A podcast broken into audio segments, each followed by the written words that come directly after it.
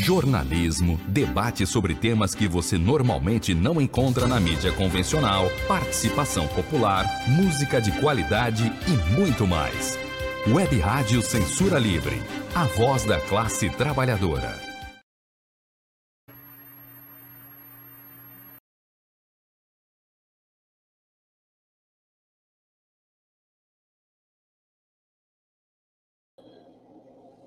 Boa noite, boa noite a todas e todos. Nós estamos aqui para mais uma atividade, é, as quintas-feiras políticas culturais. Quintas políticas culturais. É, uma, é um evento né, organizado pela Rádio Web Censura Livre, em parceria com o coletivo dos coletivos. O coletivo de coletivos ele é composto pelo coletivo Casulo, do qual eu faço parte, pelo GPMC, que é o Grupo de Pesquisa em Movimentos Sociais, Educação e Culturas, pelo Centro Cultural Otávio Brandão, pela Frente Ampla Suburbana e pelo Centro de Educação Popular Margarida Maria Alves. Esses coletivos se reuniram desde o final, desde 2019, e eles têm feito, realizado uma série de, de atividades não só político-culturais, mas atividades também de formação política, distribuição de cestas básicas agora durante a pandemia e uma campanha de distribuição de máscaras. Daqui a pouco a gente vai informar, inclusive, o número da conta para quem quiser contribuir com, com essa campanha. Tá? Bem, na atividade de hoje nós temos como tema a rebelião popular chilena antes e após a pandemia de Covid-19. É, para esse tema, nós temos dois convidados especiais, né? dois professores de História, o professor Rafael Araújo, professor do Departamento de História da UERJ, do campus de Maracanã, ele é doutor em História pelo Programa de Pós-Graduação em História Comparada da UFRJ. E o professor Eduardo Chaves, que é licenciado em História pela é, Federal do Rio Grande do Sul, mestre pela Unicinos e doutor em História Social pela USP. O professor Eduardo Chaves leciona no programa de pós-graduação em História Social da UERJ, né, do, na Faculdade de Formação de Professores da UERJ. Então, nós temos esses, esse debate hoje com esses dois convidados. Na semana que vem, nós continuaremos com esse debate, tá? É, a, nós teremos como convidados aqui no dia 24 de 6, no mesmo horário, a habilitante colombiana Luiz Ângela, que pertence ao Conselho dos Povos da Colômbia, e com o professor Heitor, Tá? Será o debate na semana que vem, dando continuidade ao, à temática que nós estamos é, debatendo hoje. Tá? É, bem, nós vamos começar com o professor Rafael Araújo, que vai apresentar um panorama geral da América Latina, e logo depois o professor Eduardo Chaves, é, ele falará sobre a rebelião popular chilena, né, que é o tema que está anunciado no nosso evento. Tá bom? Então, bem-vindos. Agradecemos aqui a presença de todas e todos. É, questões poderão ser apresentadas aqui para os debatedores. Nós, cada um agora terá 20 minutos. E as questões serão ser encaminhadas por escrito através do YouTube, né, no chat do YouTube. E aí a gente transmite aqui, depois vai fazer uma rodada, uma ou duas rodadas, com as questões que, que o público apresentará. Tá certo? A gente começa com o professor Rafael, falando sobre esse panorama geral da América Latina, e depois passamos para o doutor Eduardo Chaves. Tá? Sejam todos bem-vindos e agradecemos a, o aceite do convite por parte de vocês.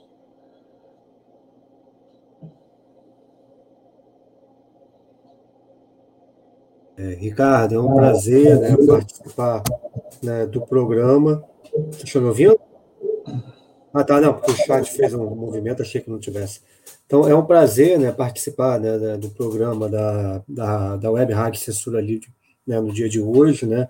É, como o Ricardo né, apresentou né, a ideia aqui, né, é, dentro do tema né, de abordagem do Chile, é que eu faça né, uma, um panorama né, geral né, da América Latina nos últimos anos, né, em especial nesse momento pandêmico né, que a gente está vivendo, já que a América Latina né, se tornou, né, infelizmente, né, um dos epicentros, né, talvez, talvez não certamente, né, o, é, é, a região do mundo mais afetada né, pela pandemia, né, e, de certa forma, né, nesse primeiro semestre, a gente vem assistindo, né, para além né, do resultado da Constituinte, né, da, da votação né, para a Assembleia Constituinte no Chile, né, que o Eduardo vai, vai trabalhar, né, a gente vem né, presenciando né, ao longo desse primeiro semestre um conjunto, né, uma série de, de rebeliões, né,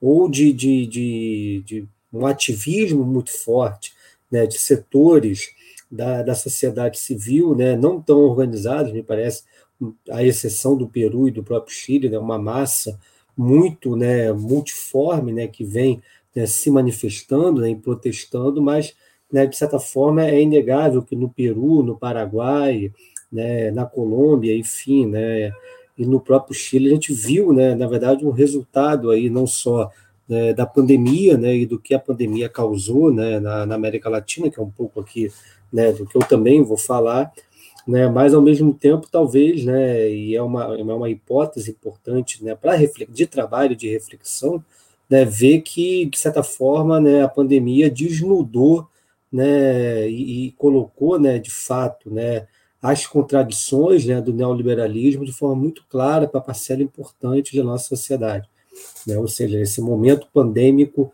para além de toda a tragédia né, causada pela, pela, pela enfim, né, pelas históricas né, mazelas né, da América Latina em termos de assistência à saúde pública ou infraestrutura, mas ao mesmo tempo esse momento a gente vê né, as consequências aí arredondando de quatro décadas né, de aplicação das políticas né, neoliberais. Né? Então, de certa forma, é um momento importante né, que a gente vem vivendo na região. Então, a ideia um pouco aqui é trazer né, algumas reflexões né, sobre isso para nos ajudar né, a entender né, não só o que ocorreu no Chile né, a partir né, de outubro de 2019, mas também né, dar alguns indícios né, que ajudam a compreensão né, desse semestre né, que a gente assistiu na América Latina. Né. Então, nesse ponto, né, eu queria destacar, né, vou fazer um recorte aqui da América Latina de 2014 né, até 2021. Tá? Vou trazer alguns elementos aqui né, desse período para né, nos ajudar a compreensão aqui desse momento. Né? É, e aí, nesse ponto, eu quero destacar cinco né, elementos. Eu acho que se a gente analisa a história recente né, da, da, da, nossa região nos últimos sete anos, né, é, cinco pontos né, eu acho que devem ser colocados à reflexão. Tá? Primeiro, né, a América Latina né, vem, vem vivendo, né, infelizmente, né, desde 2013, 2014, né, no momento que se esgotou né, o ciclo das commodities, né, já que a gente volta um pouco mais à nossa história recente, né, a, a primeira década do século XXI, em parte da segunda década, foi né, marcada aí pelo boom das commodities. Né, e sabemos da, DPB, da dependência né, da exportação né, de matérias-primas e, né, em alguns casos, né, de, de matérias-primas mais elaboradas, né, as commodities, né, para as economias regionais. Né.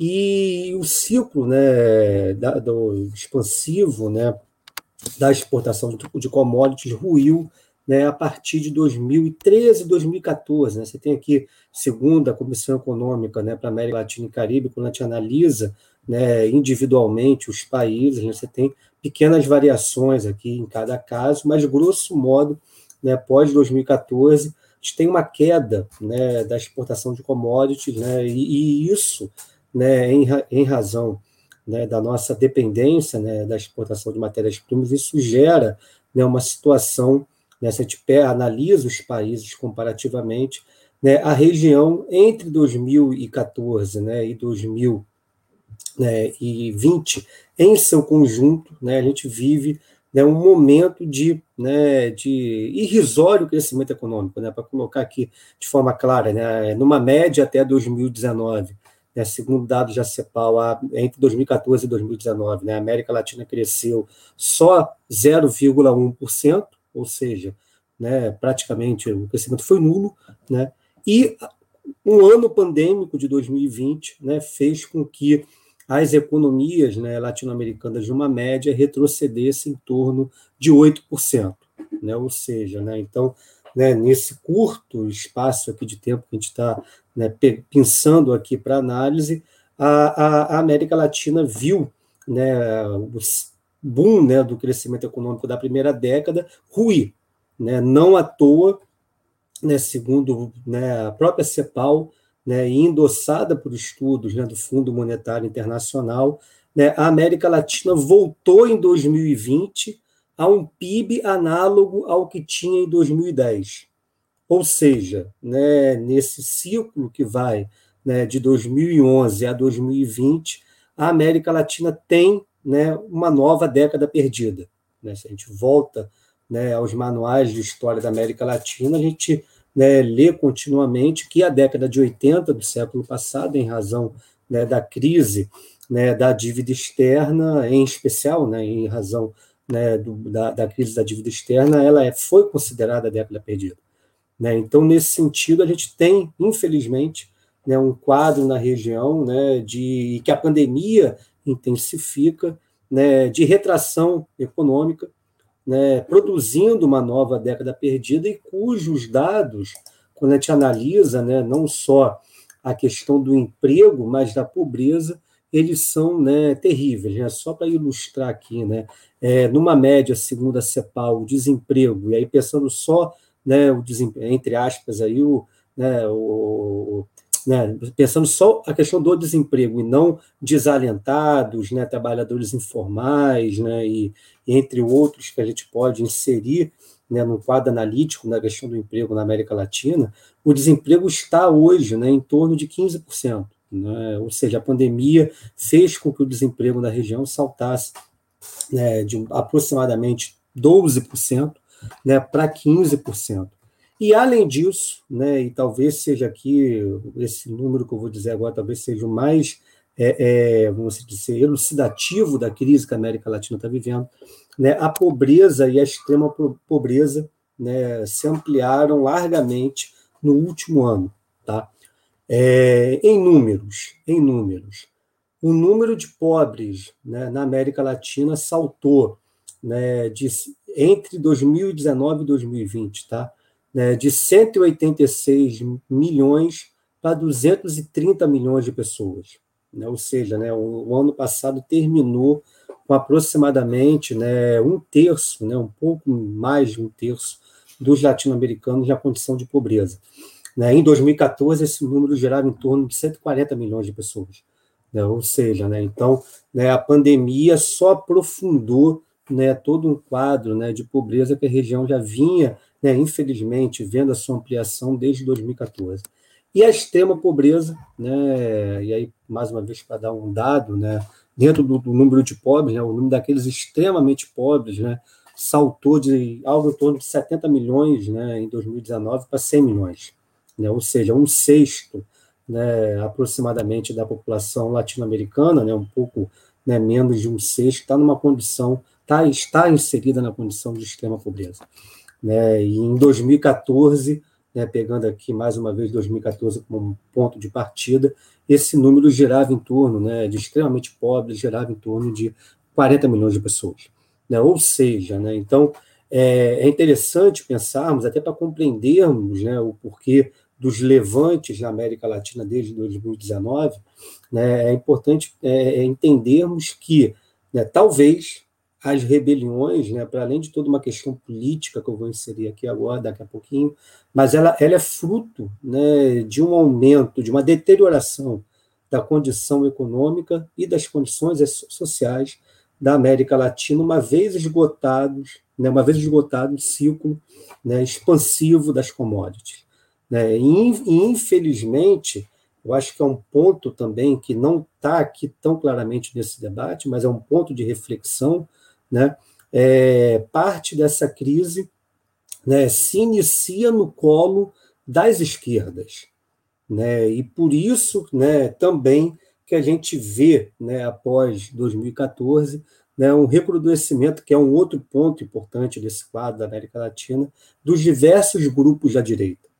Né, de certa forma, né, e aí é, é, analisando um pouco né, o período né, de, da, da, chamada onda, ro, onda rosa, né, do ciclo de governo de esquerda, de certa forma, né, por mais que essas esquerdas tenham, né, uma vez no governo, né, alavancado políticas sociais né, distributivas de renda, elas não conseguiram, né, e aí eu trabalho com todas né, no seu conjunto, né, elas não conseguiram né, criar alternativas né, para as nossas economias que né, quebrassem, entre aspas, a dependência né, econômica e a dependência, a histórica dependência, né, herdada, inclusive, né, das condições coloniais e da própria inserção né, do, da América Latina na, no capitalismo ao longo do século XIX e XX, né, né, na estrutura do capital né, entre séculos XIX e XX, esses governos não conseguiram criar alternativas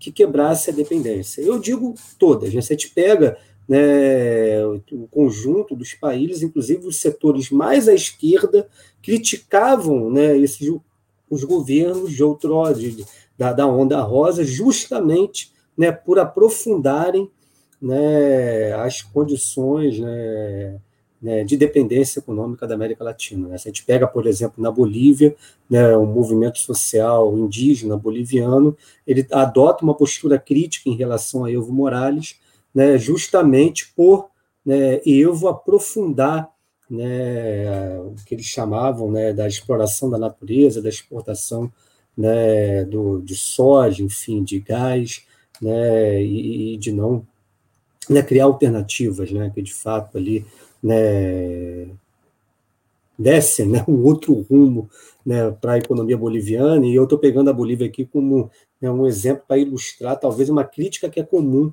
a todas essas esquerdas. Né? E quando né, a crise estoura, né, de certa forma, estoura no colo delas, e aí tem outros elementos que a gente pode pensar, ó, né, o esgotamento do pacto de conciliação de classes, né, que no Brasil foi muito forte com a experiência petista, né, e acaba que, né, nesse momento, a gente vê né, uma conjugação da crise econômica, né, o aprofundamento das contradições sociais, e isso contribui estourando no colo das esquerdas, e isso acaba por ser um elemento né, que é manipulado pela, pelas diversas direitas né, que emergem na América Latina. A gente tem no Brasil né, o Bolsonaro, que é a principal expressão né, de uma direita radical, né, extremista e, e proto-fascista que a gente tem né, no quadro, no cenário latino-americano. Tá? É, então, de certa forma, né, é, né, no pós-2014, né, nesse quadro, a gente está tentando aqui construir juntos. Né? Nós temos né, os governos de esquerda se extenuando, a gente tem a ascensão né, das direitas né, nesse, nesse momento de crise econômica, e, e, e, de certa forma, né, tem um, um, um, ponto, uma chave né, de compreensão interessante, que o Eduardo Chaves já me ouviu comentando isso, né, não é a primeira vez que a gente participa de mesa juntos, né, graças ao, né, ao Bom Pai, a Lenin, né, a Oxalá, a que a gente possa evocar aqui, mas, é, de certa forma, né, esse quadro né, de, de deterioração social e econômica fez com que né, novamente, e eu digo novamente porque isso foi muito. Né, tem um grau de semelhança com, com, com o que ocorreu no final da década de 90. Né, a gente tem, né, segundo né, a Fundação Latino Barômetro, né, e é uma fundação chilena que eu gosto muito, né, do ponto de vista das pesquisas sobre opinião pública, apoio à democracia, e na, na América Latina, né, eles fazem sempre um quadro bem completo, né, né, sobre as democracias latino-americanas. E, e, segundo a Fundação Latino Barômetro, aqui, né, eu estou pegando alguns dados né, dela, né, a partir de 2013, 2015, a gente vê né, paulatinamente uma deterioração do apoio à democracia e às instituições democráticas. Para dar um dado aqui que talvez né, elucide, né, é, em 2013, em torno de 57% dos latino-americanos estavam insatisfeitos né, com né, os modelos democráticos representativos de cada país. Em 2018, esse número alcança 71%. Né? Ou seja, né, a gente está pensando aqui que mais né, de dois terços né, dos latino-americanos, né, quase três quartos, né, para trazer uma, uma conta talvez mais próximas, né, repudiavam as democracias né, regionais né, e as instituições democráticas. Obviamente que isso foi né, um, um alimento muito grande né, para que né, os grupos de extrema-direita ganhassem força. Né, eu acho que no Brasil a gente assistiu isso de uma forma muito próxima.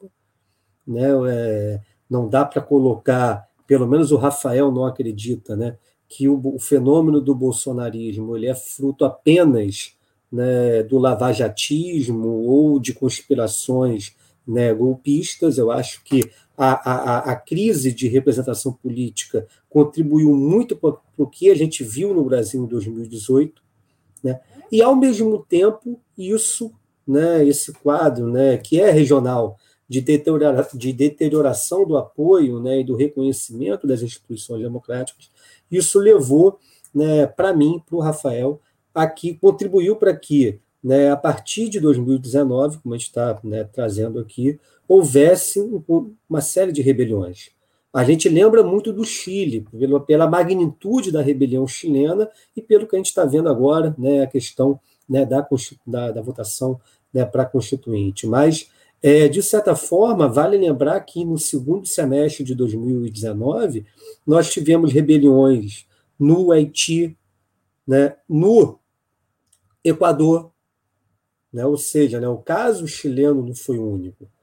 Né? E, a partir daí, a gente tem né, rebeliões que, como eu falei aqui né, ainda há pouco, elas, infelizmente, né, ou felizmente, né, depende, deixa eu pegar aqui meus dados, né, elas vão, né, é, pós né, a pandemia, né, acabou por, por, por fazer né, com que esse quadro né, de rebeliões possa se tornar né, uma, uma constante na América Latina. De certa forma, ano passado e esse ano, né, a gente viu né, contínuas, né, contínuos protestos, né, e, e apesar da pandemia, né, na Bolívia ocorreram, né, por exemplo, né, né, no próprio Chile, né, no Brasil, né, com os movimentos, né, com o movimento antirracista, né, por exemplo, que em maio, junho do ano passado, né, ocupou as ruas aqui né, do nosso país, mas né, a pandemia, né, e aí para caminhar para o final,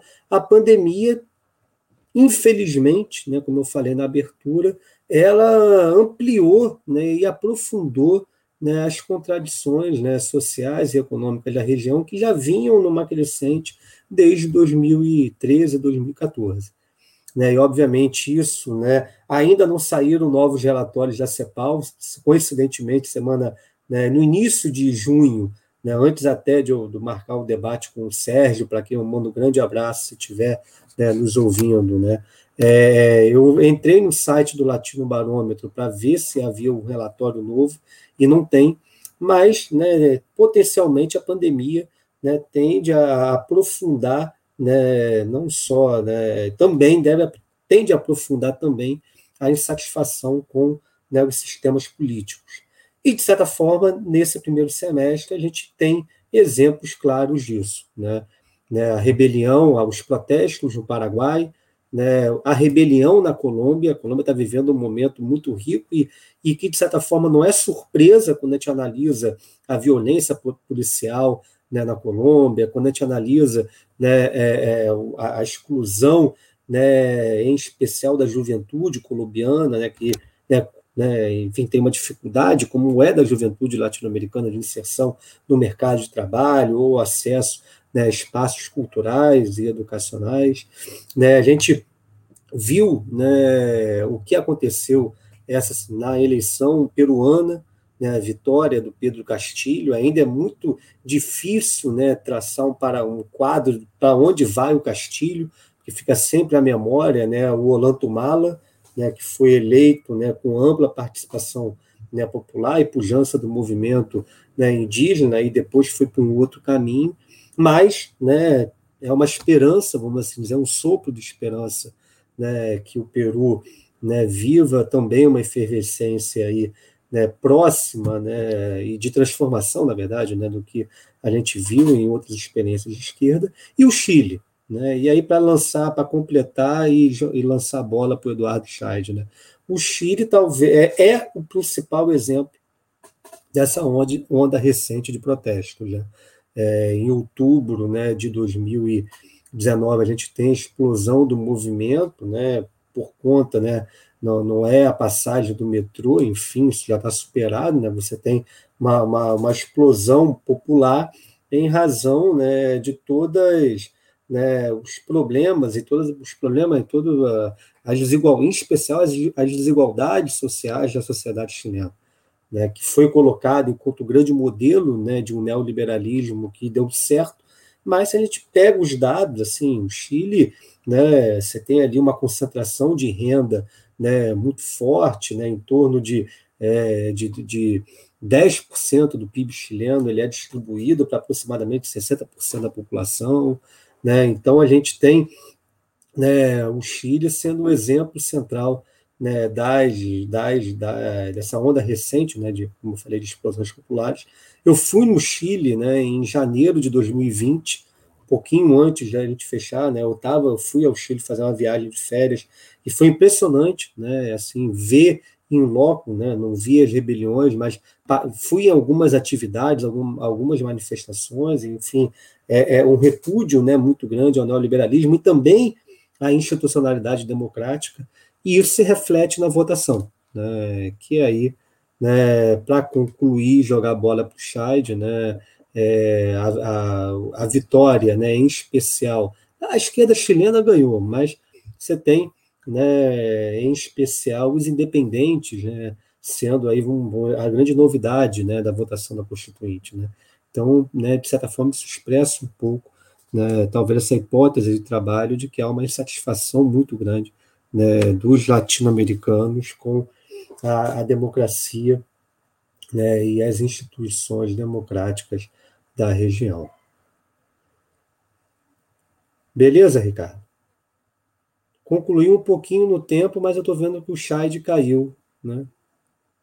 Quer, que, quer que eu continue a falar aqui enquanto ele volta? Coisa já. Eu só vi depois. Né? Fica à vontade, Rafael. De repente. Tá, enquanto... eu estou esperando aqui né, para fechar.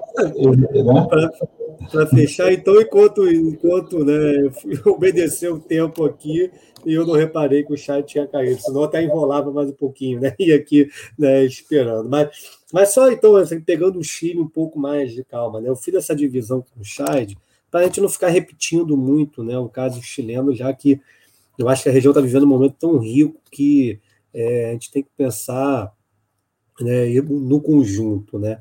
Mas, assim, um pouco né, do que eu venho observando do Chile, né, eu né, venho acompanhando o caso chileno de uma forma não tão intensa quanto o Scheid, né, porque, na verdade, né, eu fiquei, eu pesquiso mais a Venezuela, né, a Bolívia, enfim, né, então, mais do que eu, né, algumas impressões que eu acho que são importantes, né, é o primeiro, como eu estava dizendo, é até um pouco da, da, do que eu vi no Chile, né, em janeiro de 2020, né?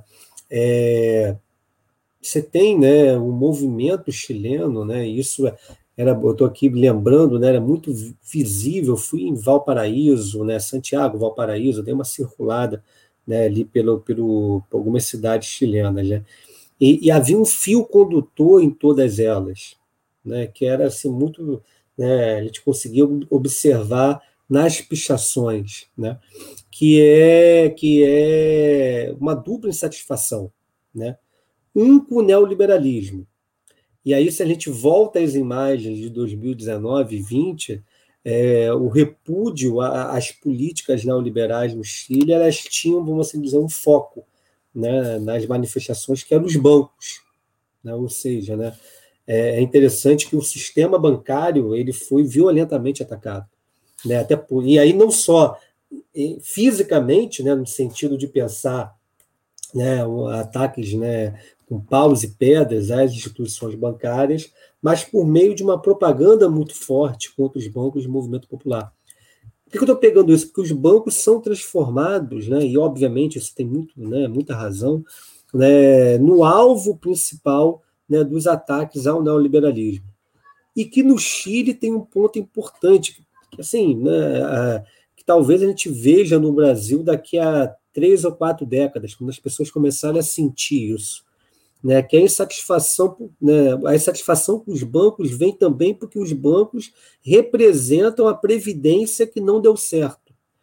Né, a reforma previdenciária feita pela ditadura Pinochet né, no Chile ela foi extremamente draconiana. Né, assim, eu, eu ouvi relatos, né, uma, um, algo que eu sempre né, que eu fiz muita, né, muita questão de fazer no Chile era andar de Uber, né, embora fosse mais caro. Né? Mas por quê? Porque você ficava naquela coisa ali mais intimista, conversando com o motorista.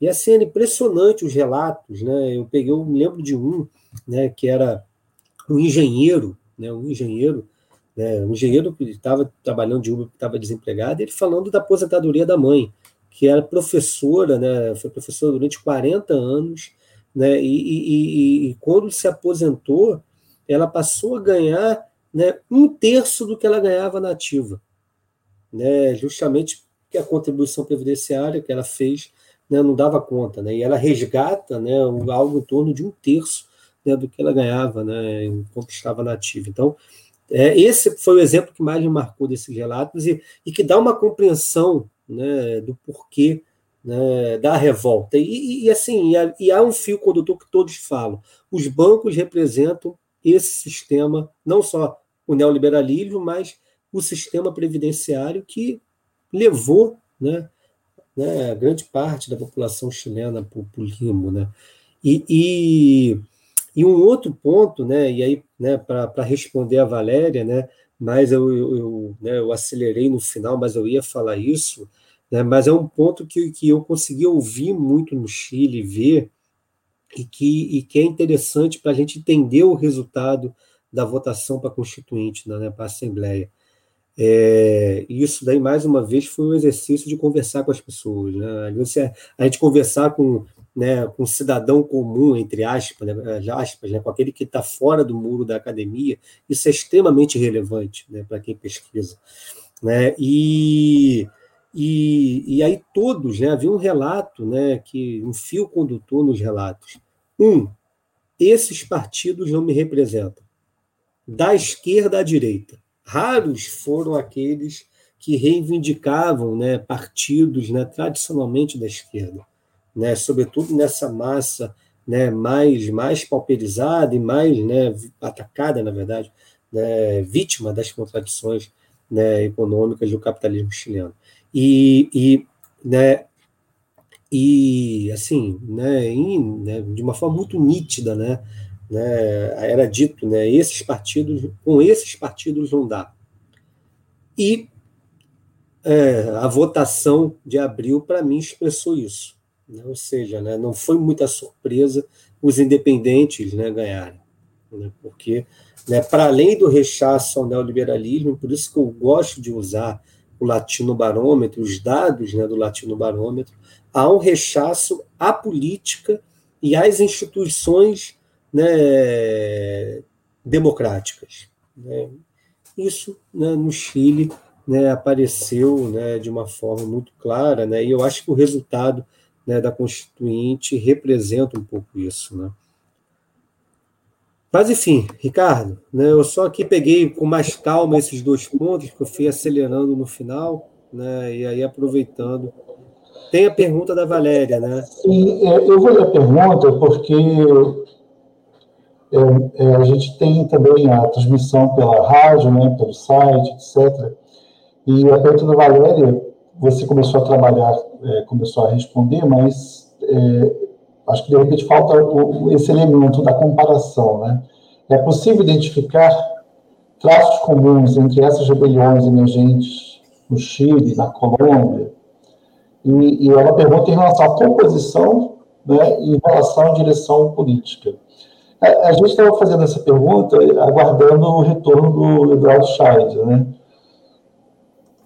Quer deixar para depois? É, eu acho que de repente a gente retoma né? A gente retoma a programação do Eduardo Chaves, teria 20 minutos, mas a pergunta já está colocada, já temos uma questão aí hum. para os debatedores mais à frente. Eu fiquei aqui, Chad, né? né eu, eu acelerei fechar quando você caiu. Falei, agora eu vou falar um pouquinho mais devagar, para te localizar. Eu estava falando, né? Aquilo que a gente conversou quando eu voltei do Chile, né, ano passado, né? Aquelas impressões que eu estava da, da, do momento, né? O rechaço ao neoliberalismo, né? Muito simbolizado, né? né? Na questão dos bancos, né? Por conta da previdência, né, toda a questão da, da, da né, vamos assim dizer, da, da, do repúdio aos partidos políticos, Sim. e isso apareceu na Constituinte. Né? Então, eu estava aqui, eu terminei falando um pouco daquele, daqueles nossos papos ano passado, para te localizar aí, tá bom? Perfeito. Para não ficar quietinho aqui. Tá bom, então vamos passar o Eduardo, né? O Eduardo teria 20 minutos e depois a gente abre o debate, tá bom? Bom, então boa noite para todos. Né, agradeço aqui especialmente o convite né, do pessoal aí da uh, website né, Censura Livre, parabenizando também né, todo o trabalho de vocês, né, da, do coletivo de vocês que fazem né, um importante né, trabalho aí social, um importante trabalho de luta, né, especialmente aí no contexto que a gente é, vive. É, eu tive um problema técnico, né, que agora há pouco, que acabei né, ficando sem internet, o roteador apagou e né, consegui ligar de novo. Né, espero que não, não aconteça novamente aí ao longo né, da nossa fala. Né. Pediria ao Antônio se pudesse colocar o, o PowerPoint. Isso. Tá, então, né, como sabe, eu vou falar sobre a questão né, da rebelião uh, chilena, né, iniciada em outubro de 2019, né, coloquei ali como título El Pinheira Vírus es mais mortal que el coronavírus. Né, esse título eu tomei né, de um cartaz né, durante uma manifestação no Chile, né, já durante a pandemia, né, no primeiro mês, logo após aí a pandemia, uma das primeiras manifestações que retornaram, que eles continuavam a sair às ruas e uma justificativa, digamos assim, de dizer que o sistema neoliberal, naquele momento simbolizado né, pelo presidente Pinheira, né, era mais mortífero, né, era pior né, do que o próprio uh, coronavírus, né, que ao longo da fala eu vou depois uh, especificar um pouco uh, melhor. Né. Já pediria para passar para a tela seguinte. Né, o Rafael fez aí um bom panorama né, do contexto latino-americano, né, só que para falar do Chile, acho que seria interessante a gente pontuar algumas questões aí específicas né, da história chilena que nos ajudam né, a melhor compreender a, a própria rebelião uh, iniciada em uh, 2019. Né, eu vou só colocar, mencionar, porque evidentemente não temos tempo aqui para né, esmiuçar todo esse processo histórico, né, mas é importante apontar, né, se agora em 2019, né, dois anos atrás, o Chile já chamou a atenção do mundo pela dimensão né, dessa grande rebelião popular. Isso já tinha acontecido, né, novamente na década de 70, né, quando o Chile, né, um fato inédito né, aí na história latino-americana, até mesmo na história mundial, né, elegeu um governo que tinha como proposta uma transição ao socialismo uh, dentro da uh, institucionalidade. Né, algo que evidentemente gerou né, intensas lutas sociais, né, uma reação né, das elites, das direitas, né, apoiadas uh, pelos Estados Unidos, né, que não temos tempo aqui, né, é um tema que eu gosto muito de falar, o governo Allende, né, mas o objetivo né, da fala de hoje é falar né, do, dessa rebelião mais recente, né, acaba né, se frustrando esse projeto né, da Unidade Popular Chilena, né, devido ao golpe de Estado, 1973, né, dando início aí à longa ditadura do Augusto Pinochet. Né? Ditadura essa que, para além né, da repressão política, né, milhares, pelo menos 3 mil mortos, milhares de exilados, desmantelamento né, dos partidos, dos sindicatos, dos movimentos sociais, a ditadura chilena também teve uma peculiaridade, comparando com as outras ditaduras latino-americanas, né, que foi de aplicar né, uma política econômica neoliberal. Né? O Chile foi pioneiro na América Latina uh, nessa adoção da agenda neoliberal, e justamente por ser um período de uma ditadura extremamente repressora, né, pôde impor né, um conjunto, então, de medidas uh, aos, aos, trabalhadores. Né? No Chile, praticamente todos os serviços foram privatizados, né? a previdência social chilena ela é uh, pelo aquele sistema de capitalizações por bancos privados, né? todo trabalhador tem que pagar para um banco privado, né? para depois receber uma aposentadoria. Nas universidades públicas, existem universidades públicas, mas existe o pagamento de mensalidades, né? até mesmo a água né? no Chile foi uh, privatizada, né? ou seja, que é algo né, que muito explica também o porquê uh, dessa recente uh, rebelião. E também em 1980, ainda durante a ditadura do Pinochet, né, foi imposta uh, uma Constituição, uma Constituição autoritária que continua vigente até hoje. Né, isso explica muito a questão né, também da, da luta pela Assembleia Nacional Constituinte como um dos eixos uh, da atual uh, rebelião uh, popular. Em 1990 ocorre então uma transição aí à democracia, né, uma transição extremamente conservadora. Né, além disso, o Chile foi um dos últimos países, né, justamente a superar né, a ditadura militar e, e voltar né, a um regime eh, de democracia liberal, né, de democracia formal, né, sendo também um dos processos mais conservadores né, porque continuou ainda por muito tempo uma tutela militar. O Augusto Pinochet deixa o governo, mas uh, passa a ter um cargo né, de senador vitalício, né, um senador que não foi eleito, né, mas ficou, fica, ficou com esse cargo nessa condição, continuou comandando uh, as Forças uh, Armadas, criou um sistema eleitoral chamado né, de sistema binominal, né, ou seja, em cada distrito né, chileno se, ele, se elege dois representantes para o parlamento, né, esse sistema binominal significa que, uh, em geral, né, tanto a aliança de direita né, como a aliança de centro-esquerda, cada uma elegiam um representante independente da proporção de votos, o que levava o parlamento ficar né, uh, mais ou menos com o mesmo número da bancada de direita, com também a bancada dos partidos né, de centro-esquerda, o que impossibilitava reformas, né, impossibilitava muitas aprovação de muitas medidas, já que se exigia também né, uma maioria qualificada né, para qualquer aí, reforma uh, constitucional. Né. Uh, e também né, o período democrático, né, depois, a partir de 1990, né, praticamente não alterou né, também aí o neoliberalismo. Né, ou seja, então, uh, as questões né, em torno aí do neoliberalismo, especialmente nesse domínio aí, né, de serviços privados, né, e ausência, uma praticamente ausência, né, aí do Estado uh, na maioria uh, dos serviços públicos, né, teve continuidade uh, durante aí o, o período democrático, né. Como eu disse, foi um processo então conservador, né, que o Partido Socialista, né, que tinha sido né, o Partido Salvador Allende, junto com a Democracia Cristã, né, os principais partidos de oposição, então, referendaram esse processo, né, e inclusive se formaram nessa chamada concertação de partidos, né, então, que governou o Chile né, ah, durante vários governos ah, desde então, né, e praticamente só o Partido Comunista e outros partidos menores que foram contrários a esse acordo aí de redemocratização conservadora. Né? Mas mesmo assim, também a rebelião em 2019 ela não surge do nada.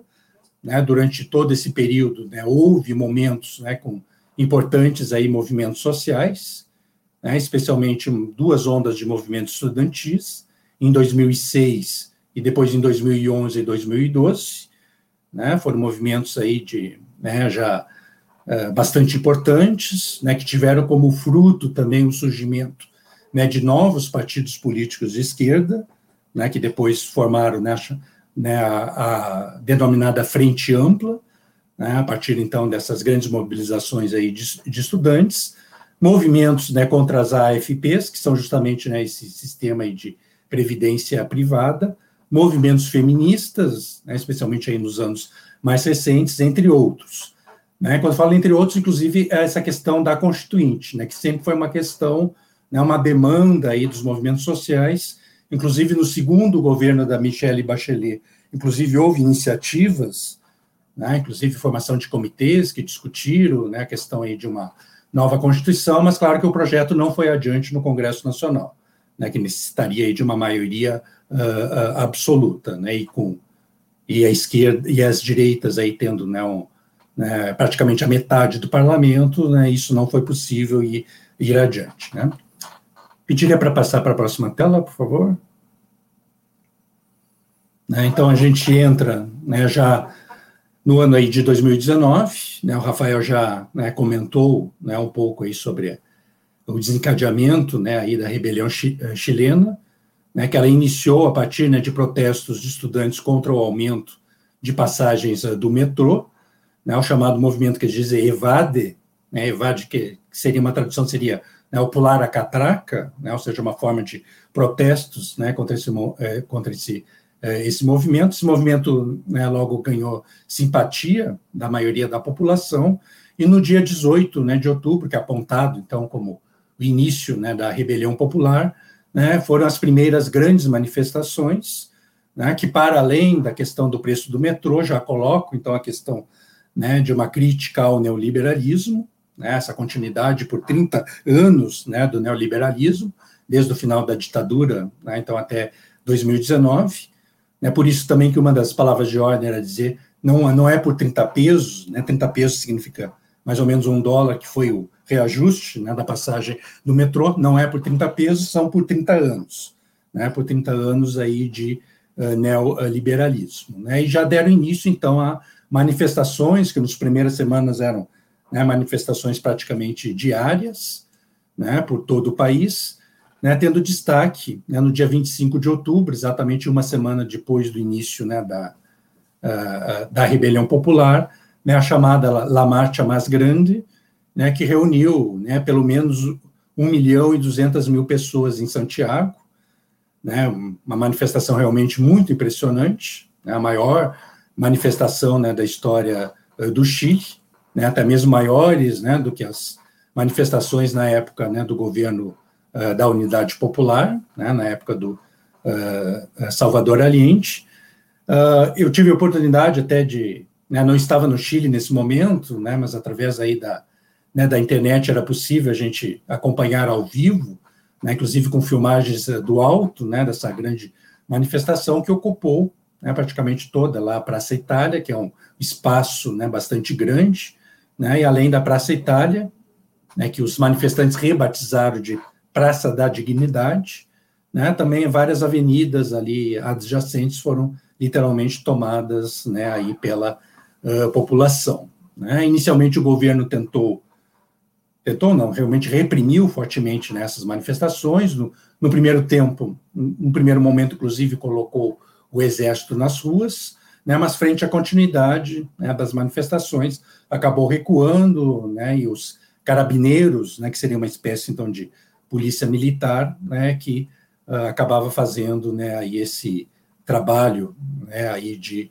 uh, de repressão, né, mas apesar da repressão, né, então as manifestações uh, continuavam, né, tanto que no dia 15 de novembro, né, se aprovou, então, pelo Congresso Nacional Chileno, o chamado Acordo pela Paz Social e Nova Constituição, né, que segundo esse acordo, então, se convocaria para abril do ano seguinte um plebiscito, né, para a população se manifestar a favor ou contra né, uma nova Constituição, e se, se, e se essa nova Constituição seria redigida ou metade Congresso e metade né, de constituintes eleitos, ou então por uma Assembleia, uma Assembleia, uma convenção, melhor dizendo, uma convenção constituinte em que todos os, os membros seriam eleitos pela uh, população.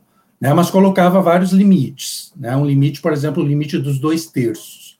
Ou seja, toda e qualquer matéria discutida e aprovada pela, né, pela Convenção Constitucional teria que ter né, dois terços para ser aprovada.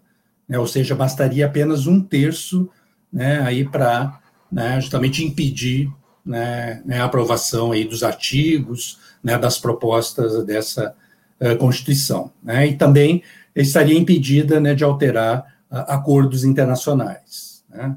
A grande maioria né, das pessoas que protagonizaram as marchas, né, que foram às ruas, né, foram contrários a esse acordo. Né, a reivindicação era para uma Assembleia Nacional Constituinte soberana, né, verdadeiramente soberana e sem essa trava aí né, do uh, um terço. Né, mas a maioria dos partidos né, aprovou, né, tanto os partidos de direita como que esperavam, né, que achavam que facilmente iriam conseguir atingir, superar esse um terço, né, para impedir aí uh, quaisquer mudanças uh, radicais, né, uh, o Partido Socialista e o, né, o Partido Democrata Cristão, que né, tinham governado vários governos após o final da ditadura, também aprovaram, e na Frente Ampla houve uma divisão. Né, alguns deputados da Frente Ampla também assinaram o acordo e outros foram contrários. Né, ou seja, uma parte da Frente Ampla né, que é essa nova esquerda que surgiu né, a partir dos movimentos estudantis e o Partido Comunista né, foram contrários né, a esse acordo. Né, mas que, de qualquer forma, apesar dos limites, foi indiscutivelmente uma conquista, né, uma primeira conquista né, aí dessa rebelião uh, popular. Né. Eu coloquei também a manifestação aí de 8 de, mar de março de 2020, um pouco antes né, do início da pandemia, né, que foi também uma grande manifestação em Santiago, né, com mais de um milhão de pessoas, comparável né, àquela manifestação né, do dia 25 de outubro. Né, ou seja, para demonstrar que, apesar né, de, né, de já termos aí que quatro meses após o início né, da, da rebelião, se continuava, então, né, grandes massas, né, grande participação uh, uh, nesses protestos de rua. Né, ou seja, não estamos tratando de uma mera onda de protestos que às vezes né, são muito fortes, mas com o passar das semanas né, elas acabam né, diminuindo. Né, no Chile, o que se vê, por isso que eu chamo né, de uma verdadeira rebelião popular, né, ou seja, um movimento que tem a sua uh, continuidade. Poderia passar para a tela seguinte também, por favor?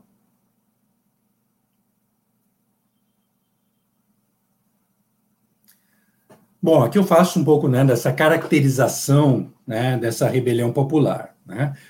como já colocado, né, em primeiro lugar, né, podemos dizer que é uma, né, uma mobilização de grande magnitude, né, com uma participação aí de, né, de setores significativos né, da população chilena, claramente o um movimento contra o neoliberalismo, exigindo demandas do Estado, né, serviços públicos né, de saúde, de educação, né, especialmente a questão da previdência social, né, uma previdência social pública, e a exigência né, de uma Assembleia Nacional uh, Constituinte. Né. Nesses movimentos, né, a gente vê um protagonismo de estudantes, né, poderia até falar mais amplamente da juventude, né, como um setor da sociedade muito presente uh, nessas manifestações, das mulheres, né, que nos últimos anos já vinham né, desenvolvendo importantes movimentos feministas, também tiveram um papel muito importante nessas manifestações de rua, as populações de periferia, né, que são né, aquelas né, evidentemente mais exploradas, né, que também aí tiveram uma, uma participação importante, mas destacando também né, uma significativa participação de classes médias. Né, as classes médias que tinham tido né, uma postura conservadora na época do governo do Salvador Allende, inclusive apoiando o golpe de Estado, né, mas que sentem também os, né, os efeitos aí desses longos anos de, de neoliberalismo, né, que também deteriorou as suas condições de vida, né, estão né, segmentos muito importantes das classes médias também participando aí da rebelião popular. Né. O Rafael já tinha chamado a atenção, né, que é o um movimento de rechaço aos partidos políticos. Né, em geral, não se via né, bandeiras de partidos nessas manifestações. Né, em geral, são muito se destaca a bandeira né, dos Mapuches, né, uma importante aí, uh, etnia uh, indígena, bandeiras chilenas, né? Lá no Chile, a, esquerda também tem tradição de levar os símbolos nacionais né, para as manifestações, diferente né, do que ocorre aqui uh, no, no, Brasil, e até bandeiras né, de times de futebol, etc., mas uma ausência né, de bandeiras aí de partidos. E uma palavra de ordem muito presente em vários cartazes e, e várias pichações de ruas né, durante as manifestações, deles dizerem, já traduzindo aí, né, não somos de esquerda nem de direita, né, somos os de baixo e vamos né, né, derrubar os, os, de cima. Né? A primeira parte parece ser aparentemente despolitizada, né? não somos de esquerda nem de direita, né? mas a segunda parte, dizer somos os de baixo e vamos derrubar os que estão de cima, coloca aí claramente essa uh, politização.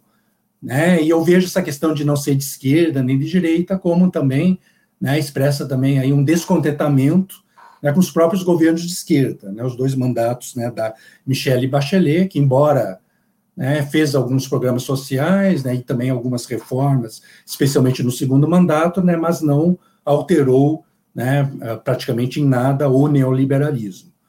Daí o descontentamento aí da população, tanto com, a, com os partidos de direita, como também com os partidos aí de, de centro-esquerda. Né. E uma característica, não há nessa presença da direção de partidos, né, mas há né, essa questão aí da autoconvocação né, e também da auto-organização né, dos manifestantes, né, que além da participação né, nessas manifestações de rua, né, também organizam né, assembleias territoriais né, e os chamados né, também cabildos abertos, né, que são reuniões né, em bairros aí, né, onde a população uh, era convocada aí a, uh, uh, participar. Né. E também falei um pouco da repressão, né, mas é bom aí salientar, né, uma dura repressão, então, por parte né, do, né, do governo, que não conseguiu derrotar a rebelião, né, mas causou dezenas de mortes, né, milhares de feridos, milhares né, de presos, e entre os feridos, né, todos devem ter visto as imagens, né, a questão das pessoas né, que perderam a visão né, de um dos olhos, algumas, inclusive, né, perderam a visão dos dois olhos, né, já que os projéteis né, lançados aí pela polícia, às vezes se mirava né, exatamente aí o, o, o rosto né, das uh, pessoas. Né. Poderia passar para a tela seguinte, por favor? Bom, aqui já se caminhando para o final, né, a questão, então, né, da pandemia do, uh, da Covid-19, iniciada, então, em março do ano passado, ela acabou, né, por razões óbvias, dando um fim a essas grandes marchas, né, grandes uh, mobilizações, né, mas não uh, deteve né, a rebelião. Né, inclusive marchas de rua, embora agora né, manifestações mais pontuais, esporádicas, né, e com reduzido número de participantes, continuaram né, durante a pandemia. Uh, já destacamos já no primeiro mês de pandemia, ao final de abril, no dia que seria realizado o plebiscito, que em função né, da pandemia o plebiscito acabou sendo adiado né, para outubro uh, do ano passado, né, mas aquele dia foi um dia, então, né, onde houve algumas manifestações de rua, e justamente entre elas, né, que aparece aquele cartaz, né, que eu escolhi para dar título aqui para a apresentação, né, dizendo né, que o Pinheira vírus né, seria mais mortal né, que o coronavírus, né, ou seja, né, para além do risco, né, então, aí da pandemia, né, a necessidade, então, dessa luta contra o neoliberalismo, né, que especificamente contra o governo do Pinheira, era algo que deveria ter aí uh, continuidade, né. Além disso, a pandemia trouxe, assim como, né, para toda a América Latina e mesmo, né, vários outros países do mundo, né, representou, então, uma deteriorização, né, da crise econômica e social, mais desemprego, redução de rendas, né, de boa parte da população, então levando essa necessidade né, aí da uh, continuidade uh, de lutas. Uh, o governo né, muito se, se aproveitou né, da situação da pandemia, primeiro adiando né, aí o plebiscito, então, que seria de abril, adiando para outubro, e também né, ainda acentuando ainda mais a repressão, né, decretando então o estado aí de emergência, né, com a desculpa, então, né, da pandemia, mas com esse intuito, né, evidentemente, aí de uh, intensificar uh, ainda mais né, as, uh, a dura repressão caracterizada né, e desde o início da rebelião. Bom, no dia 25 de outubro, então, finalmente foi realizado o plebiscito. Esse plebiscito, então, né, foi o plebiscito aí, né, onde o voto no sim, né, pela nova por uma nova Constituição foi né, claramente majoritário, 78, né, mais de 78% dos votos pelo sim, né, e apenas aí 21,7% votaram não uh, uh, pela, por uma nova Constituição. Né. Também se destaca nesse plebiscito o autocomparecimento, né, um comparecimento aí de 50,98% né, então dos eleitores. Eu digo alto porque no Chile, né, desde 2012, né, se não me engano na memória, foi aprovado o voto facultativo. Né, passou, uh, não há mais a obrigatoriedade do voto. Né, e todas as eleições desde então né, se caracterizaram por uma baixa participação. Né, em geral, no máximo 40%, às vezes até menos de uh, 40%. Né, então, e ainda mais levando-se em conta né, a situação da pandemia, foi um comparecimento aí, né, bastante uh, elevado, né, demonstrando né, aí essa continuidade uh, né, aí da rebelião popular. Né. E agora em maio, né, no mês de maio, mês passado, então ocorreram né, finalmente as eleições, né, então aí da convenção constituinte, né, foram eleitos né, então aí os 155 uh, eh, membros dessa convenção constituinte, né, que também né, o resultado dessa eleição demonstra né, claramente a continuidade aí, né, da, da rebelião né, e das principais demandas né, aí dessa rebelião uh, popular. Né. Destacando que a chamada Vamos pelo Chile, que é a coalizão, coalizão de direita, elegeu apenas 37 representantes, ou seja, ficou muito distante né, do um terço que eles desejavam. Né, um terço de 155 seria 52 uh, né, representantes né, a direita elegendo apenas 37, ou seja, a direita sozinha fica impossibilitada de dar vetos né, às questões aí que forem discutidas pela Convenção uh, Constituinte. Né.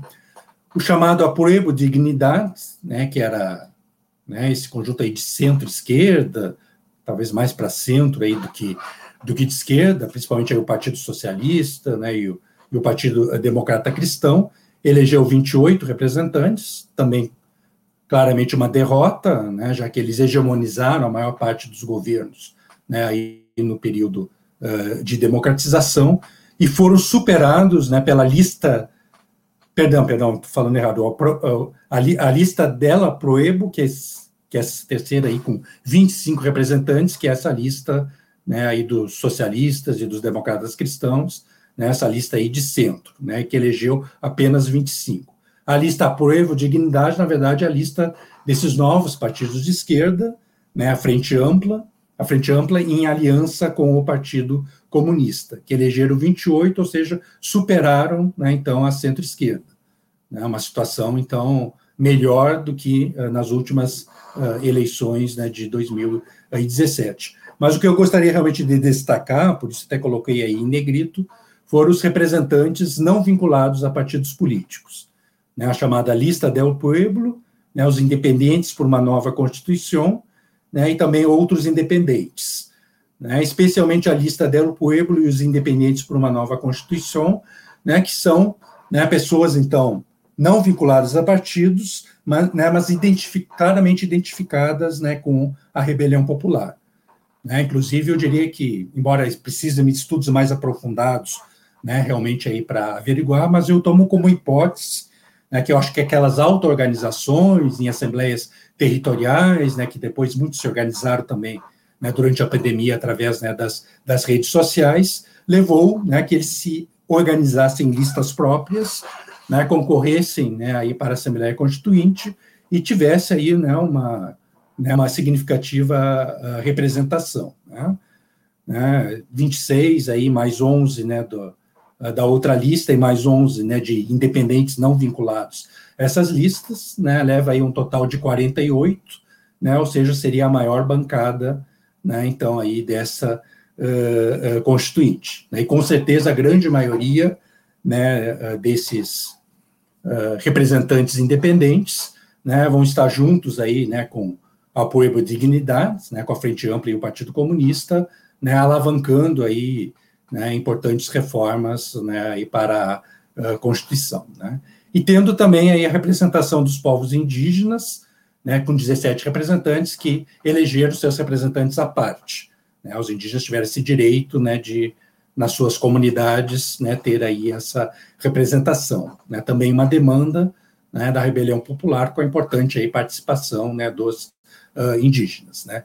E também uma situação curiosa né, dessa uh, da, da, eleição dessa constituinte. né, devido à demanda né, do movimento feminista, se estabeleceu a paridade de gêneros, né, ou seja, a necessidade, então, que fosse né, 50% de homens e 50% de mulheres né, a, a, a, a formação né, dessa convenção constituinte. Mas o que eu coloco como uma curiosidade é que as mulheres acabaram sendo prejudicadas. Né? Ou seja, se não tivesse esse critério da paridade, né, nós teríamos oito mulheres a mais do que homens né, na convenção constituinte. Né? Mas na maioria dos distritos, como as mulheres foram mais votadas que homens, né, algumas né, né, delas, na maioria dos distritos, foram mulheres que tiveram que ceder vagas a homens, né, devido a esse critério aí, né, da paridade uh, de gêneros, né, demonstrando, então, né, expressando né, essa importante participação aí das mulheres né, na rebelião uh, uh, popular. Né? poderia passar, então, para a tela seguinte, por favor? Né, aqui só terminando, então, para terminar, que quando fala da rebelião popular no Chile, eu sempre gosto muito de encerrar né, aí com esse trecho do discurso do Salvador Allende, né, em 1973, no dia do golpe uh, militar, né, que derrubou o Salvador Allende, um pouco antes né, do Salvador Allende se uh, suicidar. Então, ele proclamou o seu último discurso né, aí para o povo chileno, e um desses trechos, né, o Salvador Allende, então, dizia, né, trabalhadores de minha pátria, tenho fé no Chile e seu destino. Superarão outros homens esse momento cinzento e amargo em que a traição pretende impor-se. Saibam que, antes do que se pensa, de novo se abrirão as grandes alamedas por onde passará o homem livre, para construir uma sociedade uh, melhor.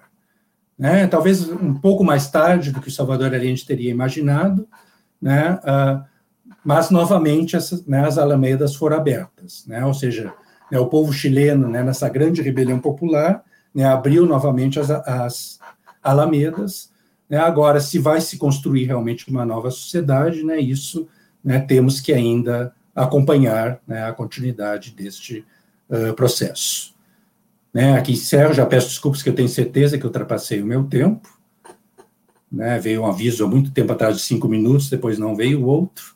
Né, e esse é o problema, né, realmente, aí, quando eu estou dando aula, quando estou participando de um evento, que eu nunca consigo cumprir aí o, né, os minutos estabelecidos.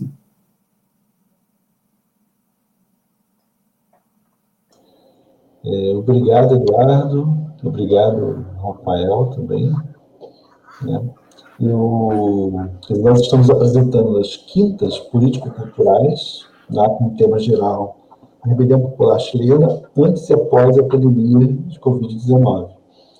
É, existe, tem uma pergunta né, para os dois, eu, eu não sei, o Antônio vai colocar um intervalo? Um pequeno intervalo? Então, vamos dar um pequeno intervalo da Rádio Web Censura Livre e a gente retorna para o debate com os professores Rafael e Eduardo.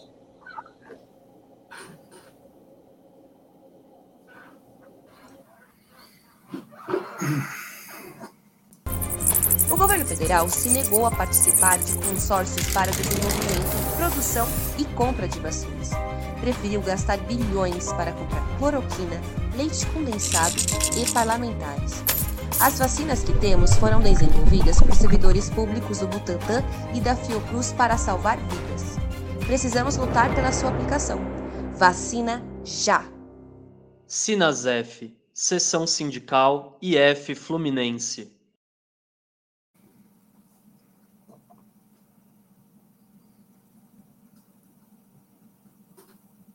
Bem, então retornamos. É, eu queria. São duas, temos duas perguntas, eu vou fazer uma terceira, e a gente abriria cinco minutos para cada, para o Rafael e depois para o Eduardo. Né? A primeira pergunta é da Valéria Rosa Bicudo, militante da Frente Ampla Suburbana. Ela pergunta: é possível já identificar traços comuns entre essas rebeliões emergentes no Chile, na Colômbia e nos outros países? É, ela pergunta também em relação à composição dessas rebeliões e a direção política. Eu acho que o, o Charles já fez, um, né, na sua exposição, já colocou algumas coisas a respeito, mas essa questão da identificação com essas outras, esses outros movimentos é muito importante. Né? Tem uma segunda pergunta feita pelo, pelo Julião, do Centro, do Centro Cultural Otávio Brandão. Né? É, as lutas da América Latina, nas décadas de 70, 90, foram contra o autoritarismo, contra regimes autoritários, que gerou uma vanguarda com traços frente populistas e frente amplistas. O novo ascenso na América Latina tem mais chances de gerar uma vanguarda classista e de ruptura com o capitalismo? É, a Valéria complementa né, uma terceira pergunta. Quais os riscos desses processos configurarem novos pactos de conciliação de classes? Então, nós temos aí três questões para debate dos nossos convidados, Rafael e Eduardo. A gente começaria com o Rafael, né, cinco minutos, pode ser? E depois mais cinco minutos para o Eduardo. Temos três questões aí para vocês. Bem, eu vou, eu vou começar com a, com a primeira pergunta da Valéria, né, que o Eduardo já começou a responder e tal, e, e vou tentar conectá-la, né, a, a, segunda parte da pergunta dela e do, e do Júlio, né, né, que é o seguinte ponto, né, sobre a questão da direção política, né, eu, eu particularmente eu acho que, embora, né, tanto na, na Colômbia, principalmente no Chile, né, você tenha né, uma, uma, tentativa, né, vamos dizer, de setores mais organizados, né, tanto do movimento social, né, ou até do, em termos de partidos, né, de partidos políticos, como o Chades citou, né, a Frente Ampla né, chilena, né, embora haja uma, tenha havido uma tentativa, e esteja ocorrendo, na verdade, né, deles né, liderarem, né, ou minimamente organizarem né, os movimentos, eu acho que tem uma uma característica comum em ambos, que é a ausência de direção. Né? Ou, se não é a ausência, uma direção mais vanguardista né, em termos né, de partidos ou né, de organizações sociais é muito pueril, é muito frágil.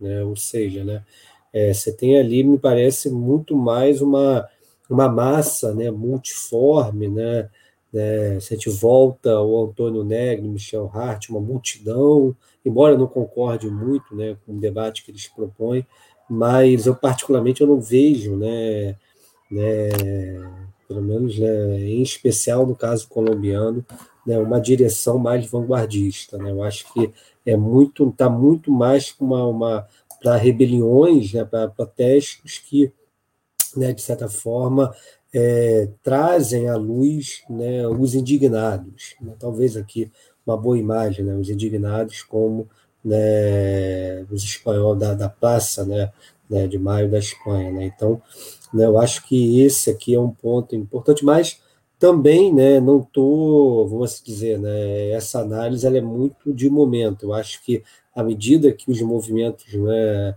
é, da, do Chile agora você já tem né, um, um caminho né, político, né, institucional mais consolidado. Né, à medida que isso for avançando, né, talvez né, partidos né, da esquerda né, e sindicatos, né, e o movimento social mais organizado de uma forma geral consigam ter uma, uma ascensão né, no sentido da liderança né, do, dos movimentos. Mas, por enquanto, né, é, eu acho que ainda é muito, né, muito solto, né, embora né, o Chile, como está mais avançado, você tem uma organicidade maior. Né?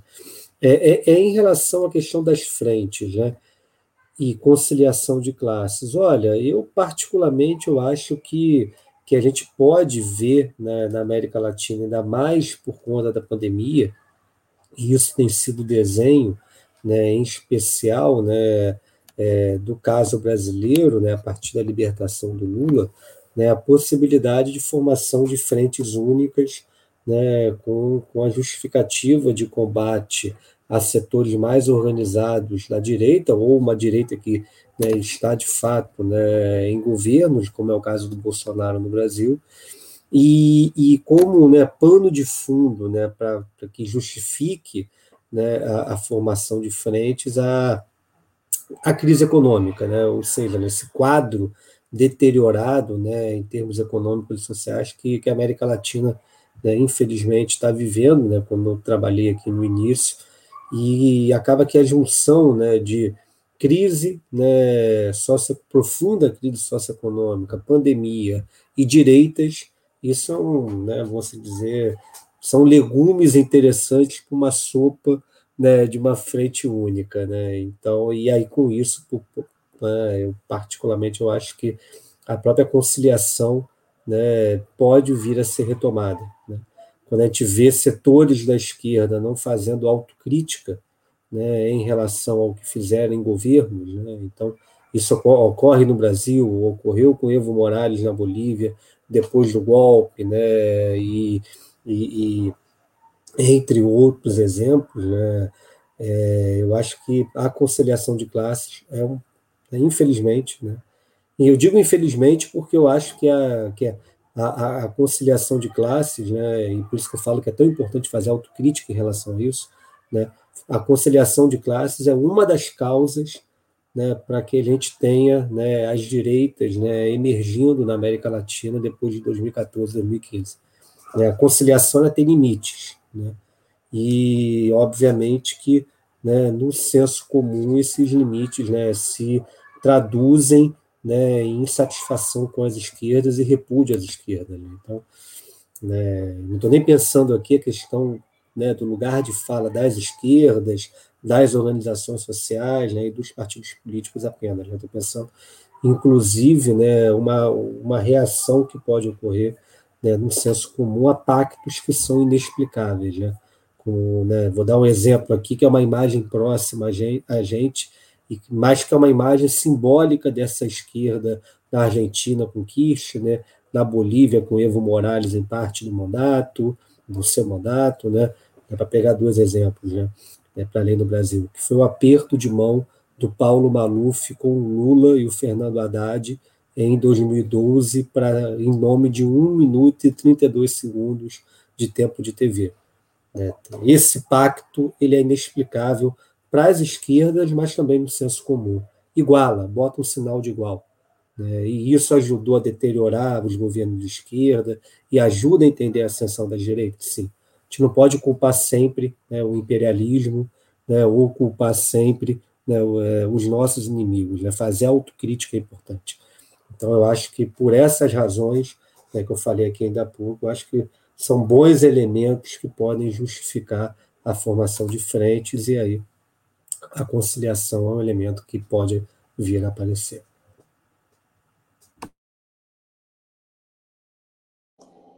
Eduardo, é, quer, acho que eu até adotei as perguntas aí para vocês. Acho que né, cinco minutos também.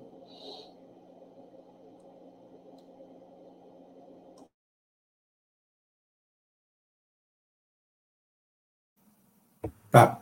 Estão ouvindo agora, né? Bom, acho que o Rafael já respondeu boa parte das perguntas, né? Eu compartilho, né, também com essa visão aí do, uh, do Rafael sobre esse processo. Apenas começando então com uma questão que, uma outra questão aqui que também é colocada sobre se há traços comuns, né, características comuns nessas rebeliões, né, no Chile, na Colômbia, uh, em outros países. Sim, acho que indiscutivelmente, né, a questão né, da revolta, né, protestos contra o neoliberalismo, né, contra essa situação né, de exploração né, dos trabalhadores, né, de perda dos direitos, né, do aumento das misérias, sem dúvida, né, são questões né, que têm levado né, as pessoas a essas ondas de protestos ou, uh, ou rebeliões.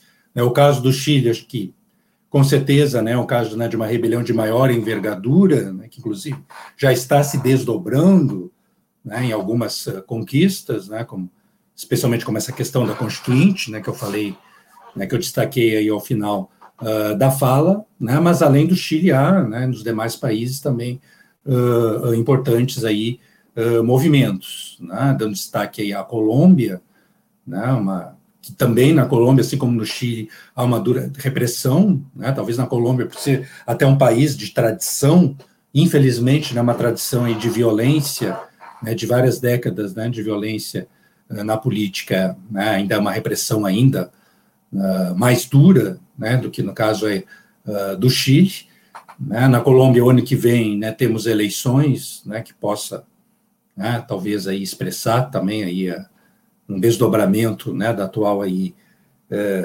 rebelião aí que, que ocorre.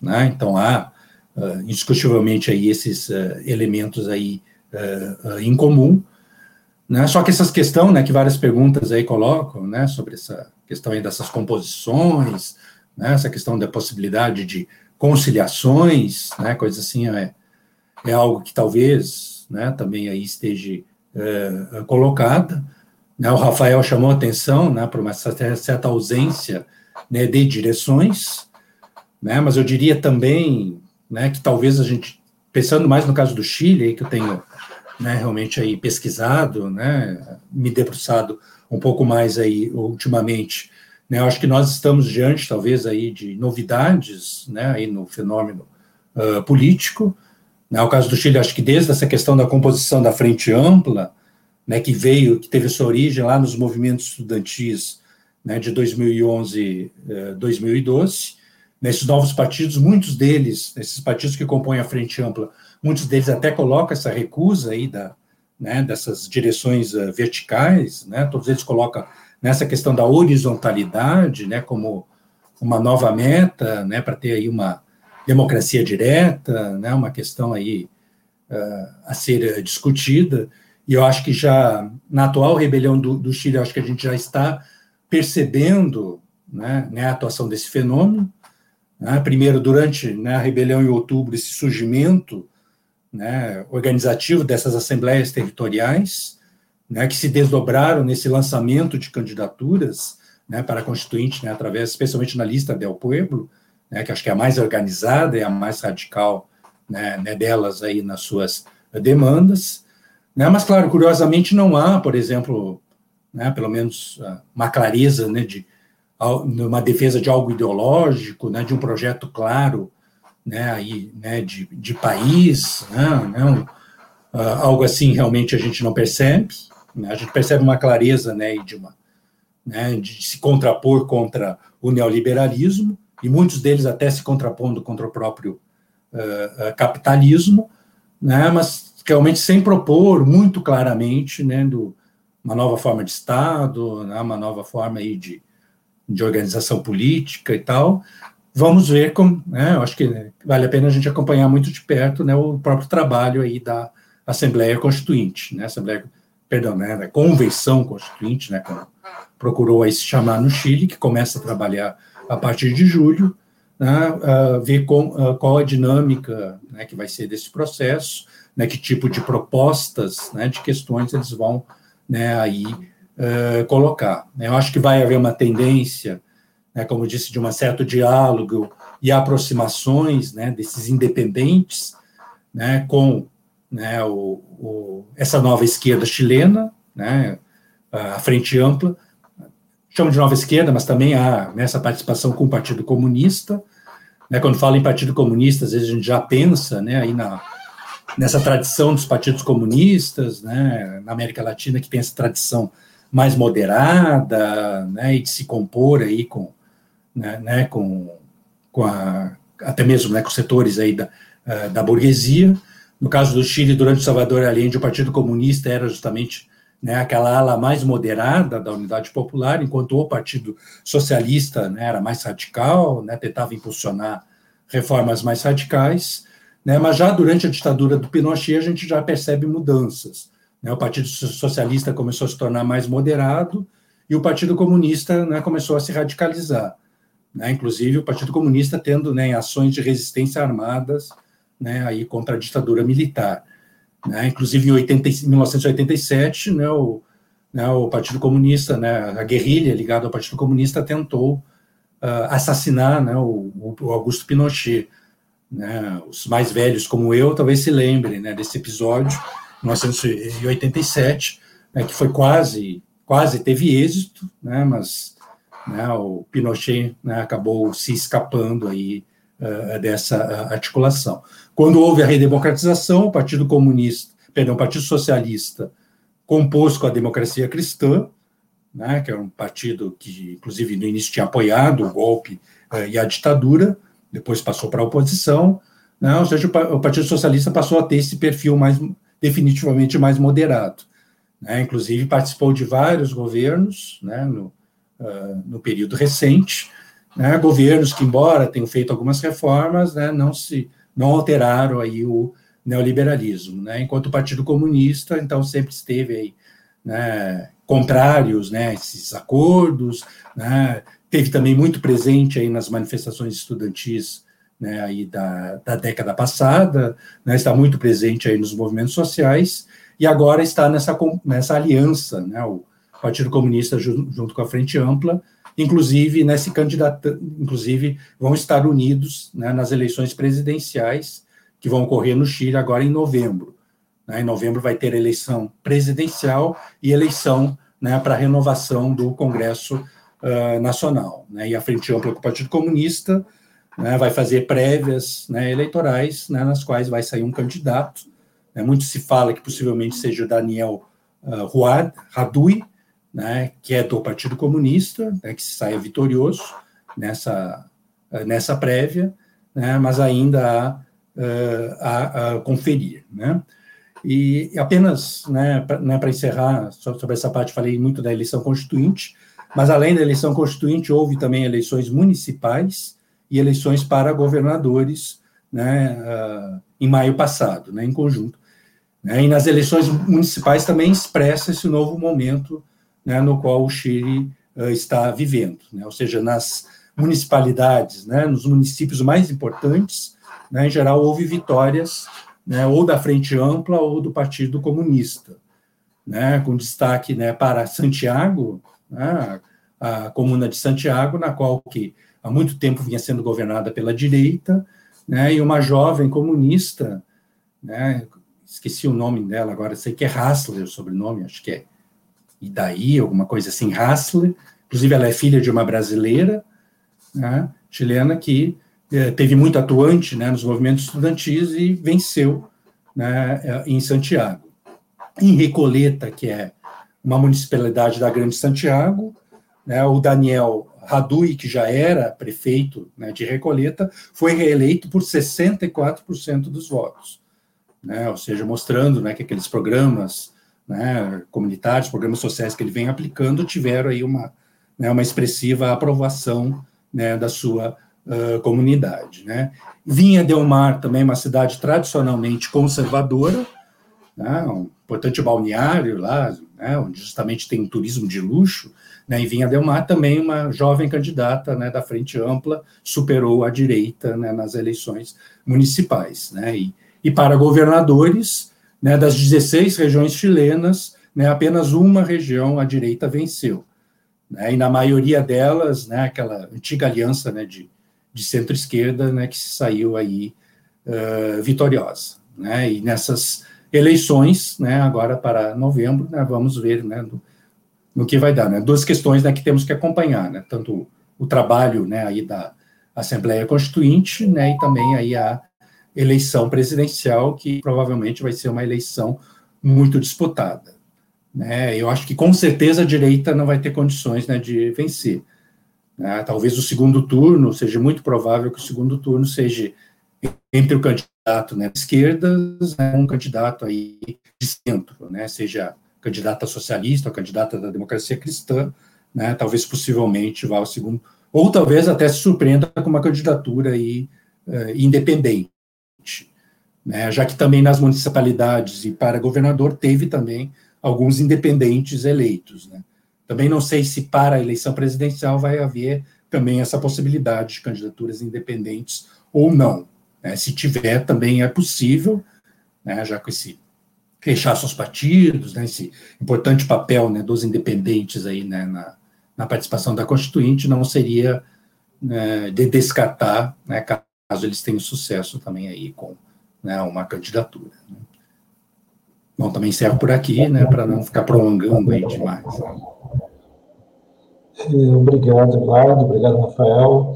Então, nós vamos fazer, o tempo já está estourado, mas tem uma, como tem uma última pergunta do, do Paulo Gomes Coutinho, do Centro de Educação Popular André Maria Alves, eu acho que a gente poderia é, apresentar essa pergunta, né, vou apresentar, vocês respondam, e já façam sua a despedida de vocês, né? a de despedida. O Paulo pergunta o seguinte, é, solicita, né? ele gostaria que cada um dos convidados apresentasse suas percepções sobre a necessidade e as dificuldades e possibilidades de articular as lutas da América Latina, embora percebamos traços comuns em nossa realidade. Essa é a pergunta do Paulo. Eu complementaria uma pergunta também sobre as lições que, que, que esses movimentos, que essas rebeliões da América Latina podem é, trazer para a nossa experiência de luta aqui no Brasil. Né? Até porque existem algumas similaridades, né? por exemplo, a reforma da Previdência, no caso do Chile especificamente, né? a gente tem o Paulo Guedes, que foi é, um dos Chicago Boys, né? ligado ao, ao, governo chileno, né? ao modelo que foi implementado por lá.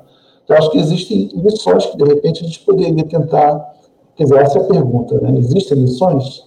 Como que a gente poderia aproveitar esse, esse momento que a América, Latina está vivendo, pensando no futuro aqui no Brasil, das nossas lutas e nossas mobilizações? Então, eu pediria que vocês se colocassem e já fizessem a sua saudação final. Tá bom? Primeiro o Rafael, vamos revezando, né? Primeiro o Rafael, depois o Eduardo. Eu, eu, a gente estabeleceu cinco minutos, não, tá, não estamos sendo muito rígidos, né? mas como já estouramos o tempo, eu vou pedir que a gente tente ser mais breve, sim. Tá bom? Obrigado. Vou, vou tentar ser rápido, Ricardo. É, a, as duas perguntas são capciosas, já dariam um outro debate, né? Mas, mas como articular né, as lutas né, e, e, sobre a necessidade? Eu acho que isso é. A América Latina, se a gente, né, se a gente for fazer um recorte aqui um pouco mais histórico, né, se a gente pensa né, a nossa região né, nos últimos dois séculos, né, é, embora né, os problemas são comuns. Né, então, é, quando a gente pensa aí o que vem a ser construído, né, essa coisa de difícil, difícil definição né, do que é a América Latina, né, mas né, se a gente analisa, né, em especial a América Ibérica, né, os problemas são comuns. Né, e em dois séculos a gente não conseguiu ainda de fato né, se unir para superar esses problemas comuns. Né? E me refiro a racismo, né? me refiro a, né, a dependência da exportação de matérias-primas, né? me refiro né, ao, ao, história, ao histórico problema do latifúndio, né? me refiro né, a questões né, mais vinculados e que ganham força nos últimos anos, a questão né, da necessidade de se enfrentar o patriarcado, né, de união né, das mulheres em torno das suas pautas, o necessário apoio né, da sociedade em relação né, às pautas feministas ou da comunidade LGBTQI. Né. Então, assim, as nossas mazelas são comuns e demandam luta comum. Só que, infelizmente, né, é, né, tanto em nível governamental, né, pensando aqui, né, em especial os ciclos de governos de esquerda, né, e no tocante ao movimento social, né, muitas vezes a gente tem muita dificuldade, né, estamos mais para a dificuldade de, de, nos unirmos para combatermos isso do que né, efetivamente conseguimos, né, conseguimos fazer. Então, né, eu acho que é necessária a união dos povos, latino-americanos tão falado, né, é, ibero-americanos, né, colocando aqui o Brasil, né, o Brasil, né, como né, o Bolívar né, proclamou né, continuamente né, durante as emancipações, né, pegando aqui, parafraseando um pouco Bolívar e alargando. Né. É, quanto à questão do Brasil eleição, a América Latina está dando exemplos, Ricardo. Né? Então, né, se a gente pega o ano passado, né, Chile, Bolívia, né, o próprio Peru, né, a gente tem né, esse ano Paraguai, Colômbia. Então, a América Latina está dando exemplos de luta, né, de unidade né, mínima né, de entidades sociais, né, embora, como eu te tenha falado, não tem uma direção, mas tem um mínimo né, de mobilização né? E, e, isso pode servir de exemplo. Né? A gente tem, né, mês passado, houve né, uma, uma, um conjunto de manifestações né, no dia 24 de maio aqui no Brasil, 24 não, é, meu Deus, faltou 29 de maio né, no Brasil, agora a gente vai ter o 19 né, de junho, né, enfim, né, então eu estava no dia 24 né, na, na, na, aqui na, na Presidente Vargas, então foi muito forte, né, sábado agora tem, então é, é, é lutar, né, lutar contra o que está aí, o que está aí é fere, foge, né, muito particularmente, estou né, saindo aqui do, do papel de, de, de, professor e pegando o papel de cidadão, de militante, né, e mudando a roupa aqui, embora o personagem seja o mesmo, mas não dá para a gente assistir o que a gente está assistindo aí passivamente, né, me desculpem o desabafo, mas né, não dá. Né. Eu tomei a vacina ontem, né, sou um privilegiado, né, então é, até aquela minha dispersão ontem, até peço desculpa a você, Ricardo e Antônio, se deveu a isso, né? Estava meio aéreo, né? Você vê, eu perdi sete pessoas próximas por conta de Covid. E aí você toma a vacina, passa um filme. Né? Então, é inadmissível o que a gente está vendo no Brasil. Né? Ele fere a qualquer dignidade humana e qualquer senso né, né, de sobrevivência. Né? Então, só, se re, só resta né, a indignação e as ruas. Né? Então, sair agora um pouco né, do papel de debatedor né, e assumir um, claramente um lado, porque a tua pergunta diz isso, Ricardo. Obrigado. Esqueci de agradecer. Né? Agradeço né, ao Ricardo, ao Antônio o convite, agradeço ao Sérgio, né, que foi o grande articulador. Como eu sempre falo, Sérgio foi meu professor no ensino médio, né, foi um dos responsáveis por eu fazer né, ir para a graduação de História, uma pessoa que eu tenho um carinho enorme. Então, o Eduardo Chaves já me viu falando isso algumas vezes, e sempre que eu tiver no espaço que o Sérgio estiver participando ou articulando, eu vou falar isso. Beijo, Sérgio. Sei nem se você está ouvindo, mas né, fica aqui o agradecimento. Obrigado, Rafael. Eu, o Sérgio está envolvido com problemas de, de doença da família, né? Mas essa, esse, essa live de hoje vai ficar gravada, né? Então, com certeza, todos nós né, poderemos retransmitir o, o, debate de hoje. É, então, passo agora para o Eduardo para os cinco minutos e sua saudação final também.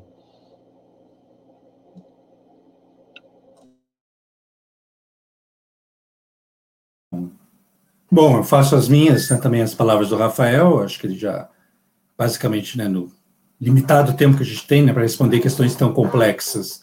Né, ele já colocou né, praticamente quase tudo, apenas né, duas questõezinhas, né, eu queria né, também chamar a atenção, né, que acho que articula essas duas uh, perguntas, né, acho que realmente a questão né, aí da articulação né, de toda a América Latina, né, dos movimentos, né, algo realmente acho que crucial, né, realmente aí para efetivas né, possibilidades né, aí de transformações, né? Eu acho que apesar né, de todos os limites que nós tivemos né, nessa onda aí de governos de esquerda e de centro-esquerda né, na América Latina, é que alguns chamamos né, de onda rosa, onda progressista, é que eu prefiro né, usar o termo governos de esquerda e governo de centro-esquerda, né, que variou, país para país variou, né, mas algo de positivo, né, dentro de vários limites que houve aí nesse processo histórico, acho que foi um momento, acho que nunca né, houve tanta aproximação né, dos países latino-americanos, né, especialmente aí a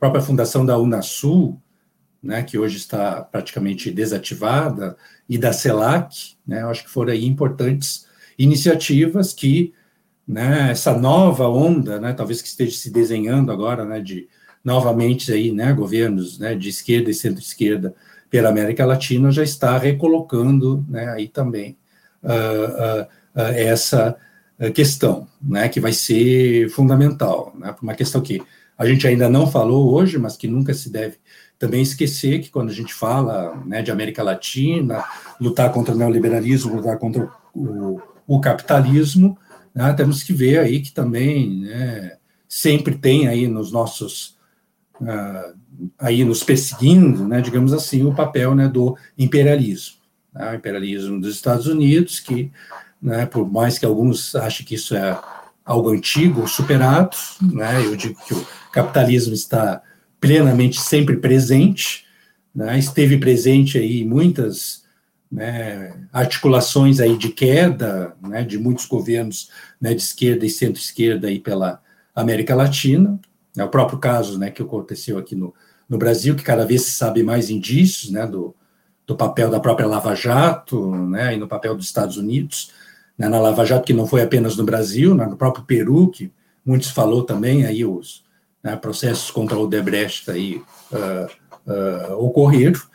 Né? Todos devem estar acompanhando que a gente vive um momento de muita tensão né, no cenário internacional, né, com né, os Estados Unidos aí tentando conter né, e a China e a Rússia, né, o grande crescimento econômico da China, né, e, né, e também aí o, né, a transformação né, da Rússia, especialmente na questão armamentista, né, no, de novo aí, né, na nova potência mundial, e claro que a América Latina é palco né, de todo aí este processo né, saber que nas últimas décadas né, houve aí né, incremento né, das relações, né, especialmente comerciais, de países latino-americanos né, né, com a China e os Estados Unidos claramente aí né, tem o objetivo aí de tentar né, deter ou reverter uh, uh, uh, essa questão. Né. Com certeza os Estados Unidos vão fazer de tudo que seja no seu alcance para, por exemplo, tentar impedir né, né, que o Brasil novamente se integre aos BRICS, né, que venha né, a ter um importante papel né, numa política mais multipolar né, e contra aí o, né, o alinhamento aí direto né, com os uh, Estados Unidos. Né. Também gostaria aqui, então, de, de agradecer o convite né, a participar desse evento, né, agradecer ao Ricardo, ao, ao Antônio, também especialmente ao Sérgio, né, esse agradecimento ao Sérgio, que foi o primeiro a fazer o contato né, para né, que eu participasse aqui de, desse evento.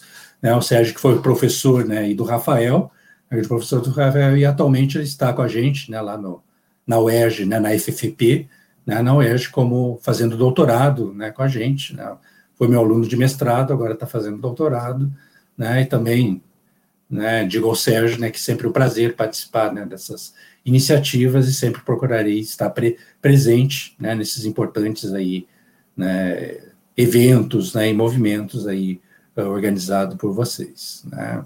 Mais uma vez, então, muito obrigado. Obrigado, Eduardo. Mais uma vez, obrigado também ao Rafael. Nós, nós agradecemos a vocês dois pelas excelentes contribuições, né, pelas reflexões que foram é, compartilhadas aqui, né, que Agradecemos a presença dos militantes dos diversos coletivos né, que aqui estavam, que acompanharam aqui o debate. Como eu comentei antes, esse debate vai ficar gravado, então a gente vai circular também esse, essas questões que foram apresentadas e, e as falas de vocês. Né? É, eu queria comentar que semana que vem, no próprio quinta-feira, 18h30, mesmo horário, né? teremos mais uma um evento das quintas político-culturais sobre esses movimentos e rebeliões na América Latina. E na próxima quinta-feira nós teremos como convidados o professor Heitor e a militante, militante Luiz Ângela, do Conselho dos Povos da Colômbia. Tá? Vocês estão todos e todas convidados, inclusive os professores Eduardo e Rafael. Tá? Então, acho que será um debate bem interessante e é uma continuidade em relação a temática que nós discutimos aqui hoje. Tá? Então, agradecemos a presença de todos e todas. Lembramos que esse evento é uma organização da Rádio Web Censurando juntamente com um coletivo de coletivos, do qual fazem parte a Frente Ampla Suburbana, o Centro de Educação Popular Margarida Maria Alves, o Centro Cultural Otávio Brandão, o, grupo, o GPNC, que é o Grupo de Pesquisa em Movimentos Sociais Educação e Culturas, e o coletivo Casulo, do qual eu e o Sérgio fazemos parte. Tá? Então, é isso. É, a gente também tem uma campanha de arrecadação para distribuição de máscaras.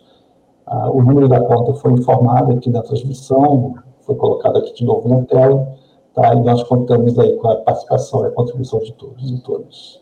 Mais uma vez agradecemos, boa noite né? E mais uma vez, obrigado, tá, Eduardo e Rafael. Até a próxima. Boa noite. Quinta-feira nos vemos de novo.